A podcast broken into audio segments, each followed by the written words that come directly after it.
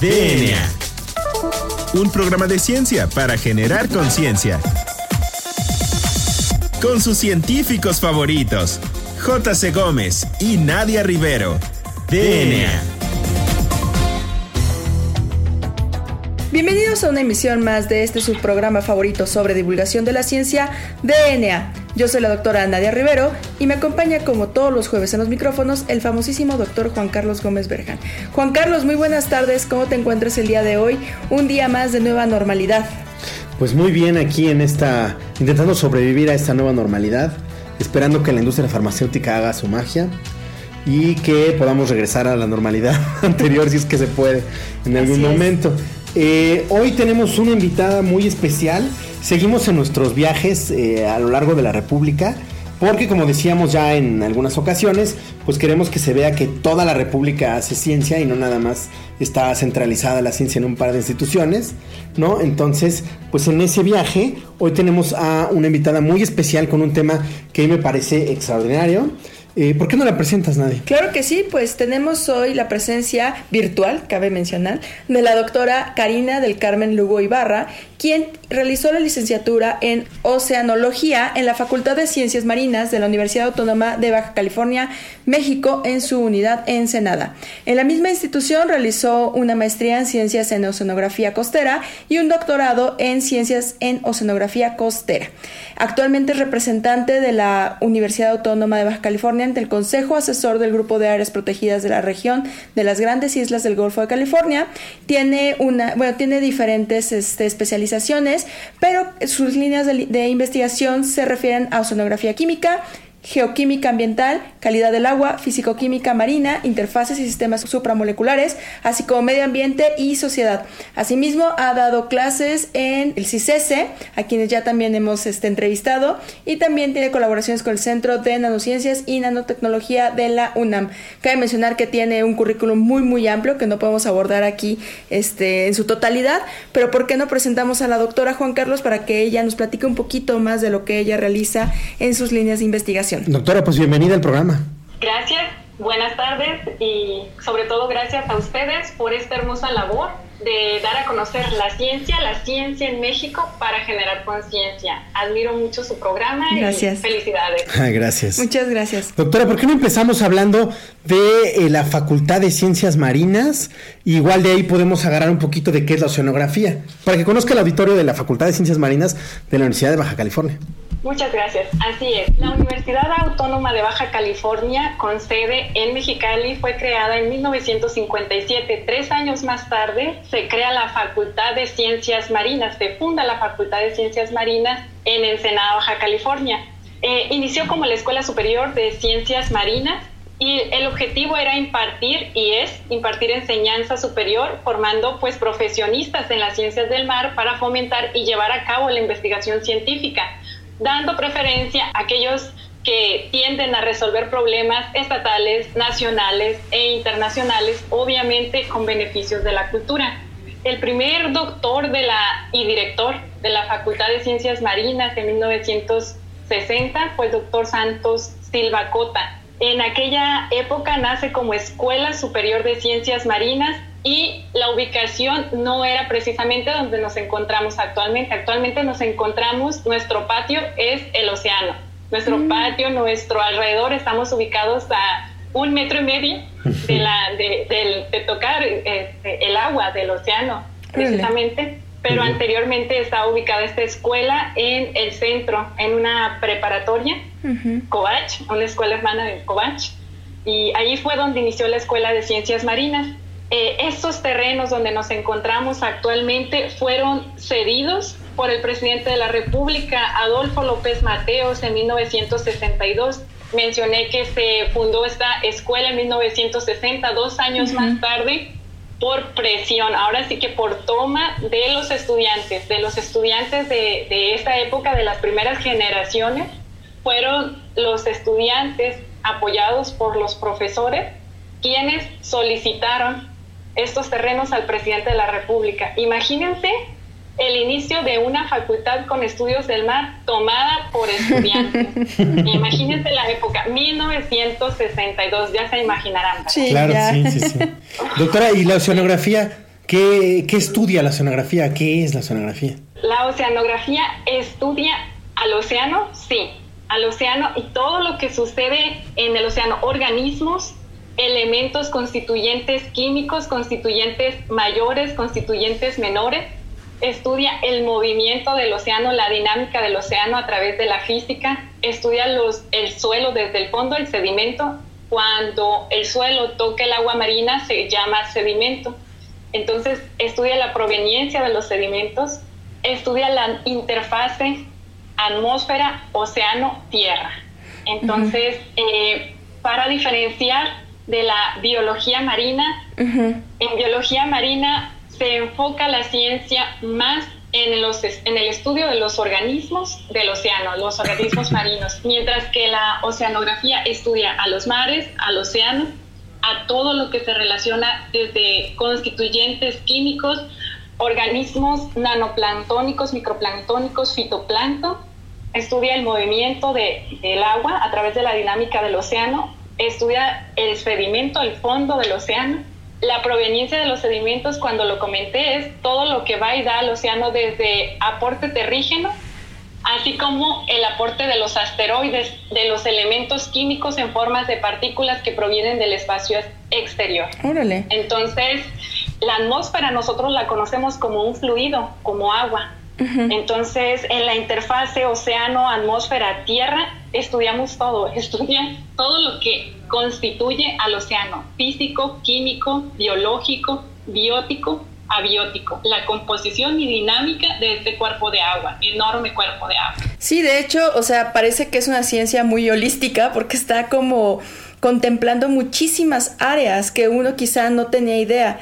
De hecho, pues una de mis preguntas era justamente esas, ¿cuál era la diferencia entre biología marina y la oceanografía? Ya con su explicación me quedó muy claro. Pero por ejemplo, México al estar rodeado por estas masas tan gigantescas de agua que son los océanos, ¿por qué es importante estudiarlas? Vamos a aterrizar un poquito más, ¿por qué es importante estudiar oceanografía y más en un país como México? Principalmente porque nos encontramos rodeados de 10.760 kilómetros de línea de costa que administramos, que tenemos como zona económica exclusiva. Es un mar mm. patrimonial hasta las 200 millas náuticas, son 6.500 kilómetros cuadrados aproximadamente de aguas continentales. Ese es el principal punto, porque nuestro país es de los países únicos o único en el mundo que hasta tiene su propio mar, su propio Golfo de California. Si observamos en el, en el mapa nos daremos cuenta que en otros países bordean a otros golfos o a, otras áreas oceánicas diferentes países y nosotros nos encontramos, además de rodeados de los kilómetros que acabo de mencionar, contamos con un mar único, administrado únicamente y para y exclusivamente para México. Entonces, ¿por qué estudiarlo? Principalmente la vida del humano depende del océano, porque sin el océano no existiera el ciclo hidrológico. Nosotros dependemos del agua principalmente. Entonces nos encontramos rodeados del océano y en cuanto a estudios del océano podría atreverme a decir que hemos estudiado muy poco. En escala de porcentajes podríamos decir que un 20%, un 10% y consideremos que es un que es dinámico. No podemos ah, decir que lo que estudiamos hoy es lo que va a estar mañana. Podemos tener modelos e ideas generales. Entonces, además de, lo, de la zona que administramos, la economía de México, principalmente el gran despunte de México como país fue a partir del petróleo y las extracciones de petróleo se encuentran en el océano y sabemos bien que principalmente en el Golfo de México. Y otro de los grandes aportes a la economía es el camarón, actualmente el atún, la langosta, las exportaciones, los ostiones, el campo estrícola que se encuentra en Bahía San Quintín es uno de los principales promotores de la economía de Baja California y de México, al igual que la exportación de atún, de langosta y también pues el turismo, ¿no? Entonces, ¿por qué estudiar el océano? Porque dependemos del océano, vivimos rodeado del océano y pues lo hemos estudiado poco hasta el momento. Doctora, ¿y qué tal está el, conocimiento y el desarrollo de esta rama en México? Como Facultad de Ciencias Marinas, a nivel Latinoamérica hasta hace unos años era la número uno. A nivel continente americano era la número dos en cuanto a estudios del océano. Es la número dos actualmente, es la número dos. La La número uno es el Instituto de Oceanografía de Scripps, que se encuentra en San Diego, California. La número dos somos la Facultad de Ciencias Marinas de la UABC y tenemos escuelas hermanas que pertenecen que se encuentran como es facultades de ciencias marinas en la Universidad de Colima, en la Universidad de Oaxaca, donde se encuentran egresados de la Facultad de Ciencias Marinas como fundadores, doctores fundadores de estas facultades. Y cabe mencionar que se encuentra el Instituto de Limnología del UNAM, que tiene su instituto dedicado a, la, a, los estudios del océano, así como el Instituto Politécnico Nacional, PIBNOR, sede La Paz, entre otros, ¿no? Y, y muy buenos colegas con quienes colaboramos, por supuesto. Eh, los estudios del mar, ¿cómo se encuentran? Estamos avanzando, nos falta muchísimo. Como le comentaba hace un momento, este, si habláramos de porcentaje, es poco lo que hemos estudiado, es mucho lo que hay que estudiar y sobre todo en lo que tenemos actualmente. ¿Qué tenemos? Nanotecnología, bioingeniería, acuicultura. El futuro y el presente, la necesidad de alimentos de calidad para nosotros, para los humanos, depende en gran medida de esta fuente de proteína única y que podemos encontrar en el océano. Como Facultad de Ciencias Marinas tenemos tres carreras, Oceanología, Biotecnología en Acuacultura y Ciencias Ambientales. Entonces, el tener estas otras dos carreras apoyan muy bien los estudios del océano entre las tres, ¿no? Obviamente. Pero ello conlleva el compromiso de desarrollar la acuicultura con ética profesional, hacer uso del océano, pero teniendo en cuenta lo que conlleva el Adicionar alimento de la tierra al océano conlleva un incremento en concentraciones de nutrientes que no existían anteriormente en el océano. Pero también tenemos a bioingeniería y a nanotecnología desarrollando tecnología para remover excesos. Justo en la siguiente sección me gustaría abordar un poquito de la parte de la sustentabilidad de esta carrera, porque pues como usted lo menciona, se está explotando, pero también hay que hacerlo con ética, ¿no? Entonces, ¿qué le parece si dejamos hasta aquí ahorita la entrevista? A todos nuestros radioescuchas, no se muevan, esto es DNA, ya regresamos.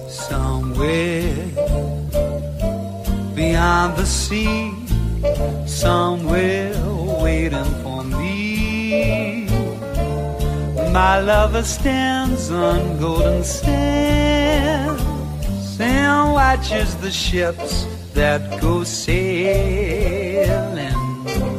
somewhere. Volvemos en menos de lo que tus genes se traducen a proteínas.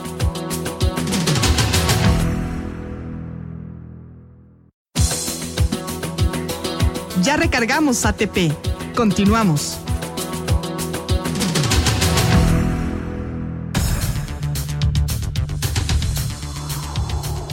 Bueno, pues ya estamos de vuelta platicando con la doctora Karina del Carmen Lugo, quien nos está hablando acerca de la oceanografía. En la sección pasada nos quedamos platicando acerca de la sustentabilidad de esta rama de la ciencia. ¿Podríamos abordar un poquito más acerca de ello, doctora, por favor? ¿Qué tan sustentable es? ¿Cuáles son como pues lo que tenemos que tomar en cuenta, la ética que tenemos que tomar en cuenta para poder explotar como con medida el, el océano? Sustentable o sostenible, en muchas ocasiones nos perdemos en discutir qué es cuál. Si abordamos estos términos como el uso de los recursos naturales garantizando el futuro, partimos de ello. Entonces, la ética personal y después la profesional. La personal va a fundamentar a la profesional. Es indispensable que cualquier egresado o estudioso de las ciencias del mar y de cualquier ciencia lo tenga presente. ¿Por qué? Porque ahí está el océano y si comprendemos que cualquier elemento constituyente, estanque, eh, cerco o cerca que introducimos al océano, ya estamos alterando el océano, pero se trata de utilizar el recurso, garantizarlo para el futuro. Entonces, ¿qué tan sostenible es? Es sostenible si la persona que maneja la práctica lo hace con buenas prácticas, porque se tiene el conocimiento, se tiene el protocolo para realizar acuicultura en zonas costeras, en el océano. La situación aquí es, como siempre, nosotros, los humanos, que realmente tengamos en cuenta si tenemos tantos organismos en, el océano y les estamos, le introducimos alimento, que tengamos en cuenta la dinámica del océano en ese momento, el movimiento del agua. ¿Por qué? Porque no todo el alimento que se ingresa para que crezcan los organismos como organismos, microalgas, macroalgas, eh, peces, en el caso de las microalgas, macroalgas toman los nutrientes del alrededor y en el caso de los peces, de los organismos peces, en ocasiones la práctica es introducir alimento deshidratado hacia, la red, hacia los cercos. Y no todos los organismos consumen lo que uno introduce y si esta práctica se desarrolla en exceso en la zona de permiso, pues va a llevar a zonas de eutrofización, a zonas con bajo contenido de oxígeno, con alto contenido de nutrientes inorgánicos y cambia el ecosistema y también nos puede llevar al desplazamiento de los organismos del permiso para, de la zona de permiso para crecer el organismo. Entonces, sí lo es, redondeando, sí es sostenible, siempre y cuando quien la practique lo tenga muy en alto y muy en cuenta y por supuesto, las personas que verifican la calidad de la zona, que estén presentes las autoridades, la verificación. Y en ese sentido quiero aprovechar para decir que la Secretaría de Marina Armada de México, responsable entre otros, principalmente del cuidado de la vida humana y después de los organismos en tierra y en la zona costera, ellos llevan un monitoreo, la Secretaría Armada de México llevan un monitoreo de la calidad de agua a través de la, de la Estación de Investigación Oceanográfica y con quienes colaboramos. En este caso, nosotros como Facultad de Ciencias Marinas colaboramos con la Segunda Región Naval y eso significa que vamos al, océano, realizamos cruceros oceanográficos, campañas oceanográficas bimensuales, semestrales, anuales, tanto del Golfo de California, lo que es el Pacífico noroccidental. También tenemos a CONAM, tenemos a, este, a Semarnat. ¿ok? Entonces es importante la presencia de las autoridades y sí, por parte de Secretaría Marina sí lo tenemos, así como de asociaciones civiles. Asociaciones civiles, entre ellas Proesteros, dedicada al monitoreo de la calidad de agua de los humedales del noroeste, entre otros, Pronatura, etc. Doctora, ¿y eh, por qué no nos platica de su trabajo? Ya nos platicó de la sonografía, de la Facultad de Ciencias Marinas. ¿Por qué no nos platica de su trabajo? ¿Qué está haciendo? ¿Qué resultados ha tenido? Para que nuestro auditorio más o menos se contextualice cuál es su rama y cuál es su, su línea de investigación. En mi actual trabajo Estoy aquí desde el año 2012. Sin embargo, como profesor de tiempo completo, como investigador, voy a cumplir dos años. Y mi proyecto vigente es actualización oceanográfica ambiental de la bahía de San Quintín, una laguna costera que se encuentra en el municipio de Ensenada y dedicada principalmente al cultivo de ostiones, exportación de ostiones. Y tenemos otro proyecto preaprobado este, con relación al estudio microbiológico de eficiencia y eficacia de generadores de ozono para la eliminación de agentes patógenos y el virus SARS-CoV-2 en habitantes y en habitaciones y cámaras de desinfección. Mm. Entonces, ¿cómo vamos? ¿Cómo estamos? Ahorita son los dos proyectos. Uno de ellos, el primero, soy responsable, colaboro con investigadores de nombre y con el doctor Raúl Canino, con la doctora Zoraida Tanajara por el área de química, con el doctor Víctor Camacho. En este proyecto que se está desarrollando en el área de San Quintín, que estamos por concluir a finales de este año, lo que estamos evaluando, como su nombre lo dice, es actualización de la oceanografía. ¿Qué es esto? Evaluar la calidad del agua en la que se desarrolla la actividad ostrícola. Esta actividad ostrícola que compite con Nueva Zelanda y con Australia principalmente. Derivado de este estudio, lo que proyecto es seguir estudiando la oceanografía química en México, pero para seguir con México debo de empezar con, así como inicié, Laguna Costera, Bahía de San Quintín, después la parte noroccidental, Pacífico Mexicano, ¿Y qué estudio? Estudio la oceanografía química. ¿Qué es la oceanografía química? El estudio de los nutrientes inorgánicos, constituyentes mayores, como constituyentes mayores tenemos a la salinidad, cloruro, sodio, constituyentes menores, los metales, pH, alcalinidad, variables asociados a la acidificación del océano, sistema del CO2, clorofila, que son un punto de partida para decirnos cómo está la productividad primaria y en este sentido la colaboradora cercana es la doctora Mari Carmen y el doctor Josué Villegas en oceanografía microbiana. Entonces, la oceanografía química estudia a los constituyentes mayores, menores, metales, nutrientes, pigmentos fotosintéticos en una zona. Ese es el estudio. Pero es indispensable tener en cuenta que son variables dinámicas y, y, no pueden estudiarse por separado. Se requieren estudiar a física, con las variables fijas. Claro. No se pueden explicar por sí solas. Se requiere sí o sí salinidad, temperatura y presión. Oiga, doctora, pues suena muy, muy interesante, la verdad. Y yo creo que eh, pues es muy interesante hablar de oceanografía y me imagino que salir de crucero ha de ser también otra gran aventura, preparar lo que todo el material que está que debe estar este asociado a una práctica como esta y pues seguramente muchos de nuestros radioescuchas podrían estar interesados pues quizá en contactarle, conocer más a detalle su trabajo. Entonces nos podría decir dónde la pueden contactar para que puedan seguir su trabajo en nuestros radioescuchas, quizá este, ver sus imágenes tan maravillosas de sus este, publicaciones más recientes sobre oceanografía química y este, ya después vamos a pasar a la última parte de nuestra entrevista que pues, caracteriza este programa. Entonces, ¿nos podría dar su contacto, por favor? Sí, a través de Twitter es arroba Lugo Karina. Okay. Ok. A través del correo electrónico oficial es de, de dedo, lugo uh -huh. arroba uabc.edu.mx. En estas direcciones van a encontrar ResearchK y ORCID, las otras direcciones más específicas con relación a los artículos. Ok, Perfecto. y bueno, pues pasamos a nuestra última sección.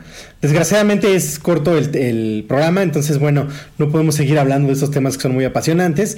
Pero bueno, nuestra última sección es eh, si tiene alguna recomendación, algún libro documental o alguna aplicación con el tema. Y nuestra última eh, pregunta, pues es, ¿cuál es, Nadia? Pues es, ¿cuál es su canción favorita? De los documentales que recomiendo para quienes quieran estudiar oceanografía y darse una idea, es a través de Netflix, Mission Blue. Es de una oceanógrafa, Silvia Irvly. Uh -huh. Ella estudió desde joven cómo salvar a los océanos y es un muy buen, muy buen documental. También tenemos eh, libros eh, como Turekian, es el autor, Los Océanos. El título del libro son Los Océanos. Otro libro, Introducción a la Oceanografía, por Thurman, T-H-U-R-M-A-N. Perfecto. Estos son, en cuanto a aplicaciones, pues en iOS está Exploración de los Océanos. Ah, y mi canción favorita es A mi manera. Es una de las canciones que escuchamos cuando vamos de campaña oceanográfica con la Secretaría de Marina en su momento.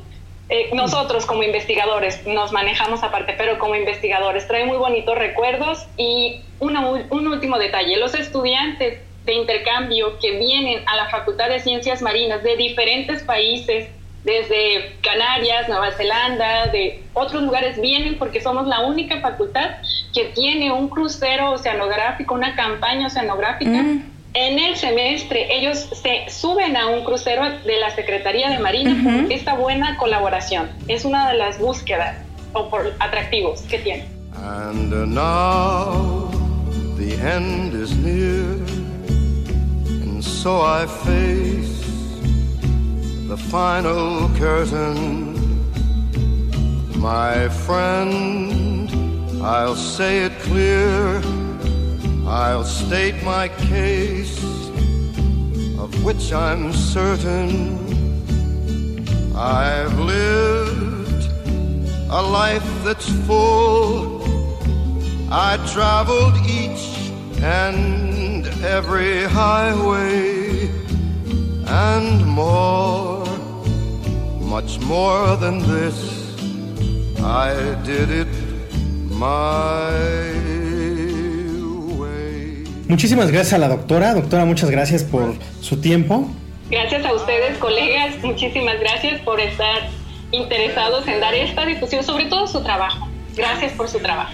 Gracias. Bueno, Nadia, pues eh, no olviden seguirnos en nuestras redes. Estamos en Instagram como arroba DNAImer, en Twitter como arroba ImerDNA y nuestros eh, hashtags Hablemos de Ciencia y hashtag si es ciencia no es despilfarro, que se utiliza mucho ahorita en, estos, en estas épocas. Así que eh, pues nos vemos el próximo jueves. No se pierdan DNA. Hasta luego. Hasta luego. Along the byway and more, much more than this, I did it my DNA. La materia no se crea ni se destruye, solo se transforma. Nos vemos en el próximo programa de DNA, un programa de ciencia para generar conciencia.